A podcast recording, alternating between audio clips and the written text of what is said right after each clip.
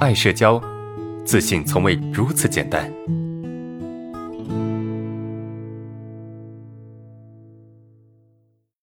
来回答第三个问题哈，这个老师好，我来的新单位食堂是正行的。啊，从这个从门口到打饭窗口直走的那条道是两边员工吃饭的中间。啊，所以每一次进出食堂就像走 T 台一样啊，很紧张，两边坐的人都看着我啊。冬天还好，我几乎每天戴着口罩啊，进食堂也不摘口罩。但是天气暖和了，那就不好意思总戴着口罩了。想起吃饭进食堂就很害怕，啊，这是我目前最大的困扰之一。呃，看见别的女的进食堂，呃，敢不去遮掩，很羡慕啊。而且如果我不遮掩的话，就会很紧张啊。而且真的进食堂经常有人看啊，毕竟从中间走啊，而且单位女的比较少啊，比较容易受关注哈。所以我想知道。怎么样在别人打量你的时候也能大方自然的不紧张呢？这个这个问题里面有几个信息哈，啊，有几个信息，一个信息是她是一个女生啊，这是一个女孩子。第二个就是啊，他们的食堂是，他们食堂类型有就就就是两边坐的人中间啊中间呃就是就打饭是在中间啊，所以他每一次去打饭呢，就必须从中间。去打，然后必须承受着两边的这些啊这些人的呃这个这个目光啊或者是注视啊，感觉压力还挺大的啊，感觉压力还挺大的，可以理解啊。那这个怎么办呢？你说还要很自然，有些有些时候啊哈，就是就是女孩子比较少嘛，然后有一些女孩子就会比较受关注啊，我觉得很正常哈，很正常。那怎么办呢？你你的你的这个最终的问题是？在别人打量你的时候，你又能够大方自然不紧张的，我觉得你这个要求有点高哈啊！当然你有这个要求，我可以理解哈。你的问题很清晰啊，最终提出来这个这个这个点也很具体啊，那还是得回答一下啊。怎么做才能够让自己大方自然？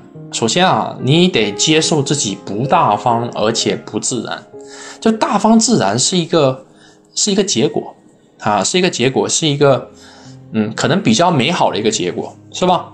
那在遇到这个，在想要达到这个美好结果之前，你得有两个改变，你必须有两个改变。第一个改变就是，你对于别人的目光不是那么在意，或者是你对于别人的目光理解不像原来那样子啊，觉得呃，别人看着我，别人就一定会否定我，别人看着你就看着你，其实不一定会否定，也不一定会对你有什么样的一些评价，你的想法得变。对吧？你的想法得变，而且这个想法必须从骨子里面去变。那你如果想从骨子里面去变，就必须从实践角度去出发，啊，必须从实践角度去出发，才能够真正的、彻底的从根处去解决这个问题，对吧？就好像你觉得自己长得很一般啊，然后所有人都告诉你说，其实你长得很好看的时候，那么你对自己的看法就会出现变化。啊，并且别人会很清楚、很具体的告诉你说，哎，你是这个好看，那个好看，啊，你的鼻子好看，你的眼睛好看，对吧？你的皮肤好，你的五官都好看，你的身材又很好，人又很温柔，所以我觉得你很好看。这这这个你就确认了说，哦，原来我是这样的。那这个前提是什么？前提是你你通过外界的一个确认，最终得到了一个答案。所以你必须改变一个想法。然后这第二个就是呢，你必须改变你的行动和行为啊。当然，我觉得这两个都是结合在一起的。想法的改变其实没那么快哈，最快的一种方式就是行动，对吧？想法要改变，那真的是没那么快的，因为认知这种东西是扎在骨子里头的啊，是在你的你你的骨子里面的一个东西，它它是很难一下子被改变的。所以我给你的建议就是，你不要期待着大方自然。这个大方自然，短时间内不属于你，啊，甚至这个短时间哈，有可能是半年，有可能是一年，有可能是两年，啊，我跟你这么说，你可能不要太害怕哈，因为可能有可能是一年，啊，做到完全大方自然，这这也是 OK 的呀，因为这过程中你是慢慢变好的，你是慢慢变得自信的，你是慢慢变得强大的，我觉得这个没问题，是吧？慢慢变好，总比什么都不好，或者是没有方向来的要好一些吧。，OK。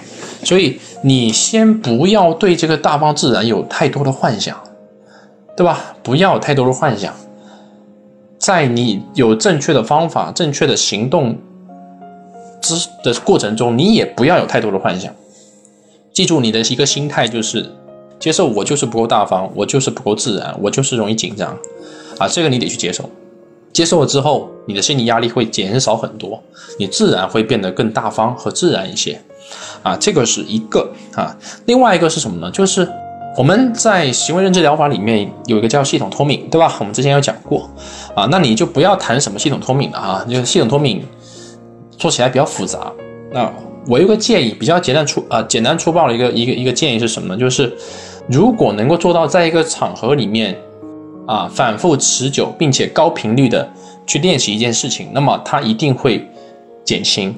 那什么叫反复呢？反复就是，呃，你今天做，明天做，对吧？反复就是你这个是做了，下次还做，啊，这次做，下次还做，下次还做，那那你肯定是做啊。这个这一点你基本上可以满足，是吧？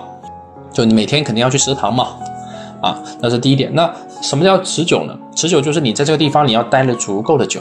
你要待了足够久啊，别人没来你就已经来了，对吧？或者是你在人最多的时候来，然后甚至你要你有可能的情况下，你可以多打几遍，多走几遍，对吧？打个菜之后吃的，你可以先打一个菜，然后觉得吃不够再重新走一遍，再打一个菜，对吧？反复的在他人面前去去走动或者去去去脱敏啊，这个感觉很难受，但是没办法。对吧？你想在一个环境里面过得放松，那么你就得承受更大的压力，是不是？比如说，我们以前练弹跳的时候怎么练？练弹跳力的时候怎么练？就腿部负重啊。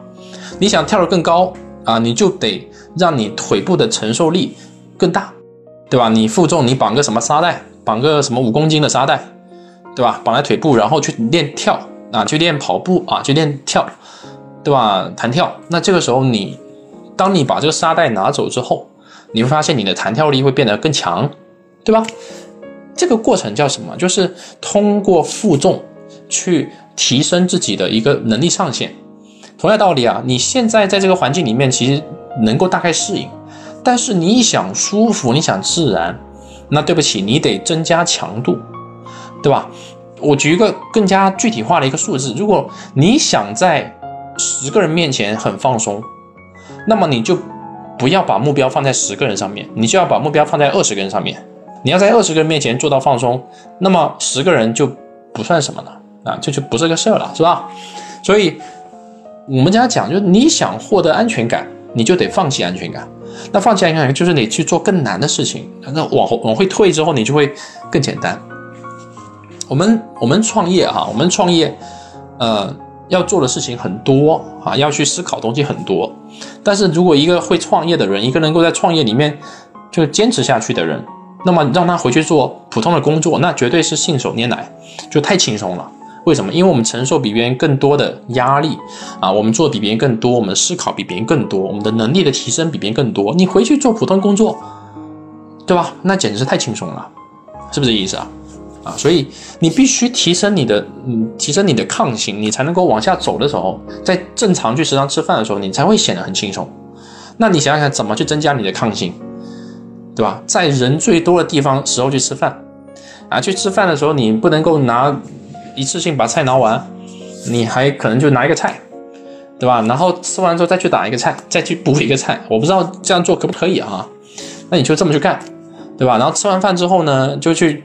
去洗个手，然后又走一圈回来，啊，反正就就在这种极度紧张的状态下去适应它，啊，较长时间性呢，半个小时、一个小时，别人都还在吃，你就去在这个环境里面去待，待到大家都走了哈，你觉得没有什么锻炼价值，你也走了，对吧？那晚上接着来，每天这样反复的去去做之后，你会发现这个简单了，就平时正常去吃饭已经变得很简单了，很轻松了。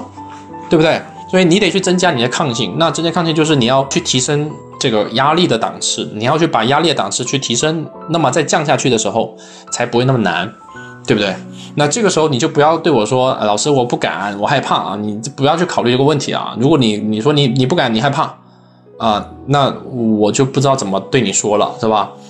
你想解决，你就不要考虑怕不怕的问题，你想解决问题嘛？那你你你说你担心怕有啥用呢？